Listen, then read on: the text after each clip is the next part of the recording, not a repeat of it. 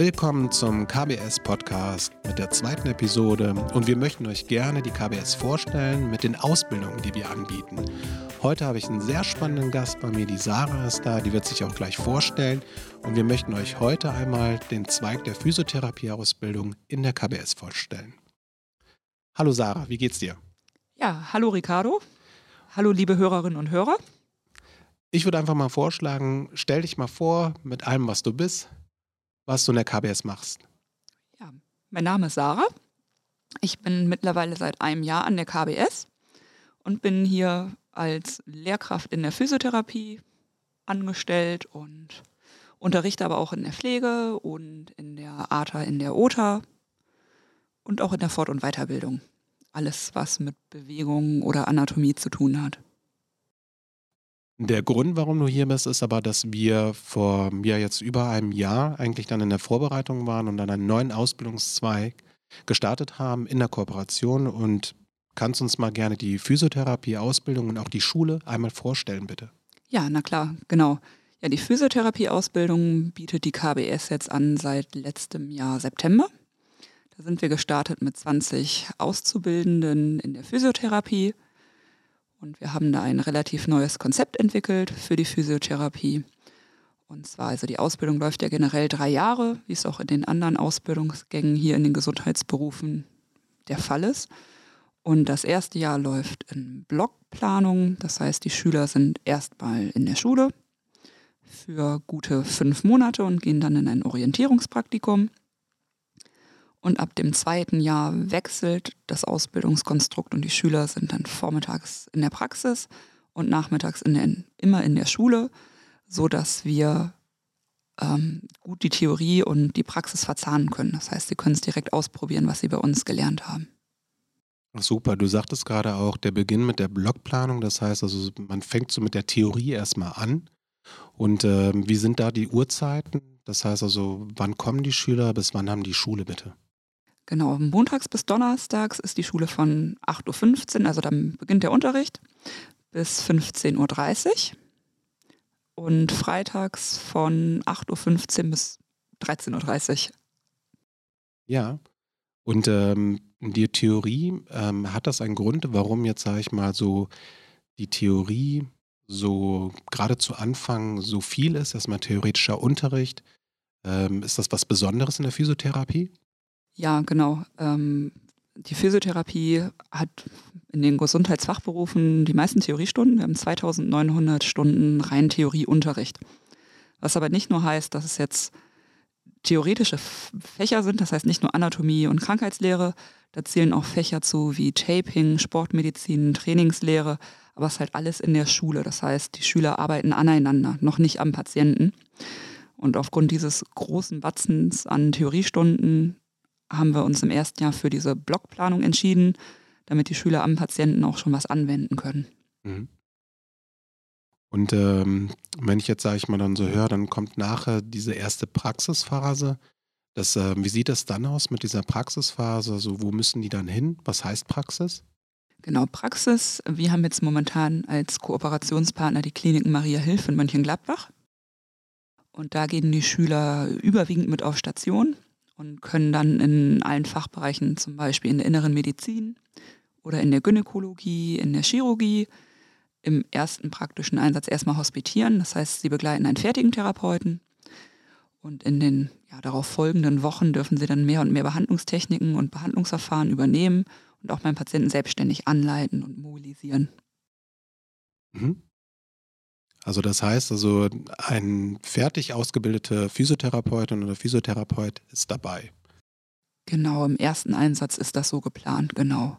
Und in den folgenden Einsätzen soll dann diese helfende Hand immer ja, mehr entfernt werden oder immer mhm. mehr weggenommen werden, dass die Schülerinnen und Schüler immer mehr selbstständig arbeiten können. Ich meine, das können die ja wahrscheinlich auch mit äh, der Erfahrung, die die sammeln, einmal in der Praxis, aber auch den theoretischen Input, den die bekommen, durch die ganzen, sag ich mal, Unterrichte, in der Schule, würde ich jetzt mal vermuten. Genau, ja. Wenn man das so vielleicht jetzt versucht, so ein bisschen zu beschreiben, das Ziel der Ausbildung dann wäre so. Ähm Nach den drei Jahren, ja, das Ziel ist natürlich, äh, staatlich anerkannter Physiotherapeut zu werden. Das schließt ja auch mit dem Staatsexaminer ab, die Ausbildung. Und Ziel ist natürlich, dass die Schülerinnen und Schüler hinterher anhand von Befundtechniken oder wie nennt es Clinical Reasoning Prozess, das heißt, sie können dem Patienten erstmal befunden, dann einen Therapieplan schreiben und auch einen Nachbehandlungsplan für diesen Patienten erstellen. Mhm. Und das natürlich Patienten individuell und krankheitsbildspezifisch adäquat. Ja, okay. Das heißt also, ich bin dann schon befähigt, mit äh, Ende der Ausbildung, ich vermute mal, in verschiedenen Bereichen zu arbeiten. Und wo werden Physiotherapeuten, Physiotherapeutinnen, Entschuldigung, auch äh, benötigt? Wo können die denn arbeiten? Das ist das Schöne in der Physiotherapie, man hat hinterher viele, viele offene Türen. Also ich habe schon Schüler erlebt, die hinterher auf Kreuzfahrtschiffe gegangen sind. Okay. Schön.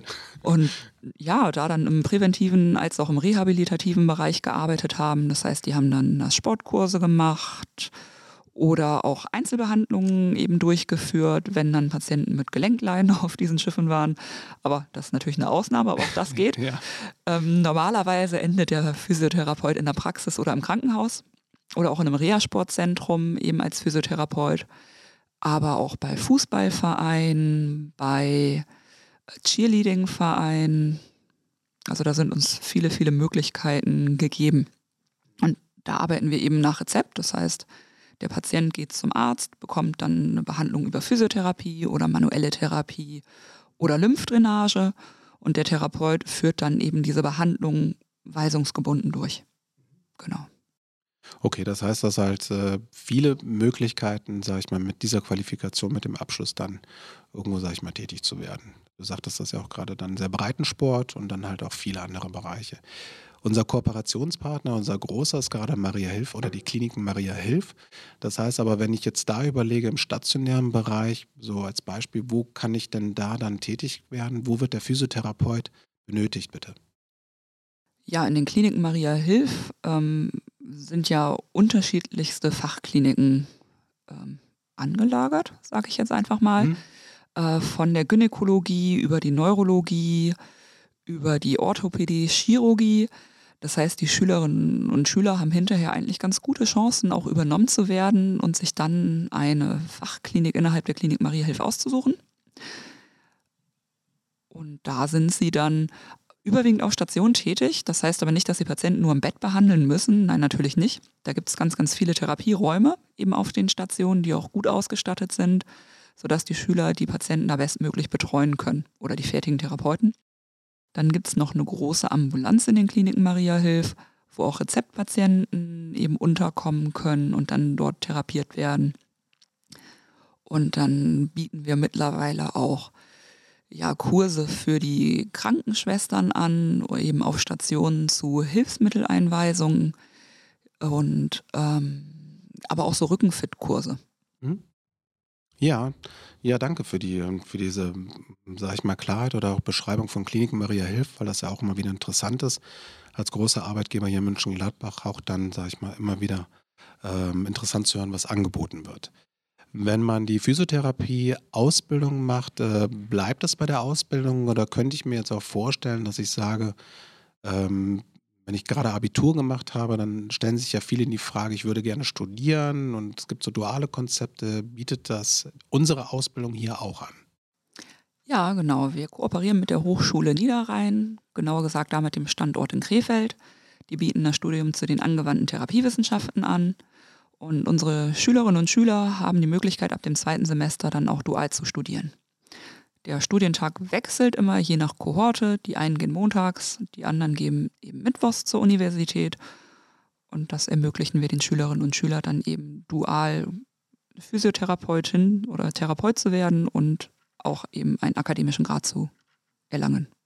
Das ist gut, wenn man studieren kann. Das heißt also, sage ich mal, dann spricht man auch jeden an, auch jemand, der vielleicht dann so die Überlegung hat, in ein Studium einzusteigen.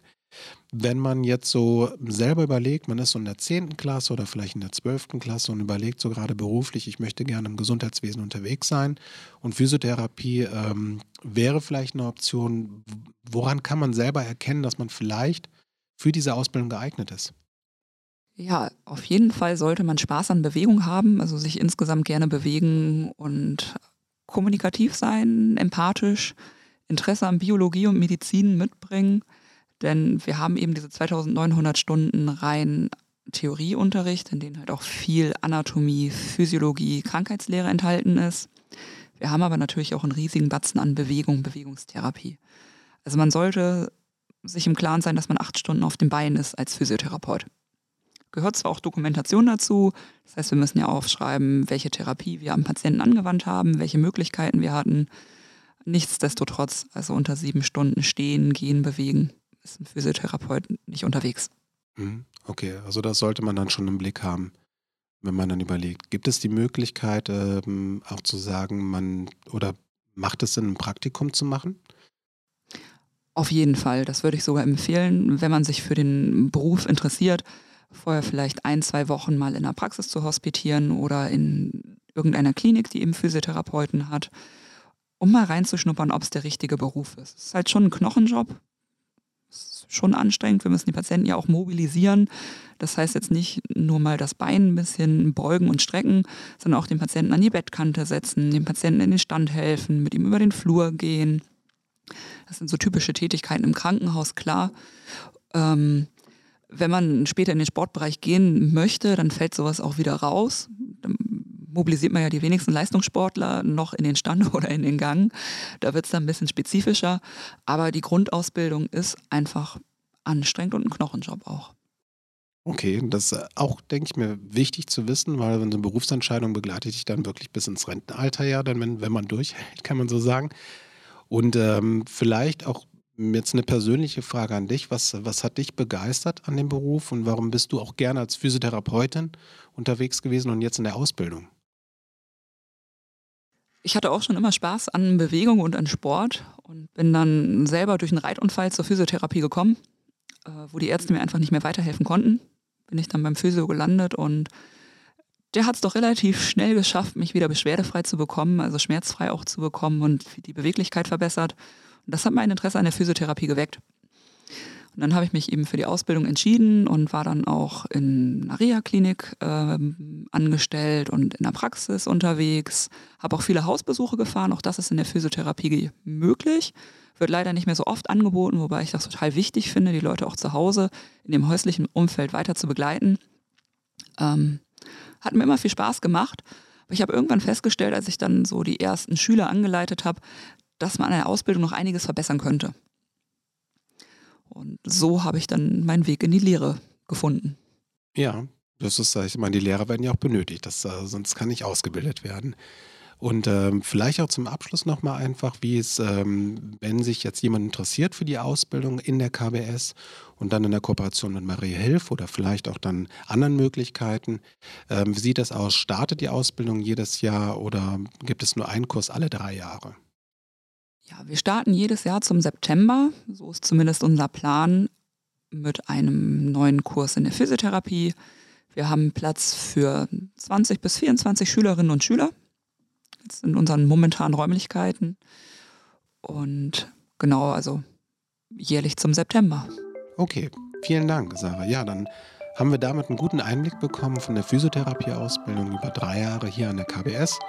Und ja, vielen Dank für deine Zeit für diese Aufnahme. Tschüss. Ja, sehr gerne. Vielen Dank, dass ich hier sein durfte.